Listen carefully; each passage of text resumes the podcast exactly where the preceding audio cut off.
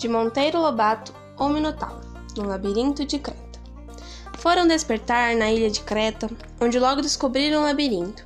Era um palácio imenso, com mil corredores dispostos de tal maneira que quem entrasse nunca mais conseguiria sair e acabaria devorado pelo monstro.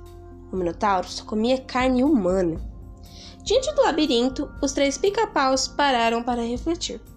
Quem entra não sai mais e acaba no papo do monstro, disse Pedrinho. Mas nós sabemos o jeito de entrar e sair.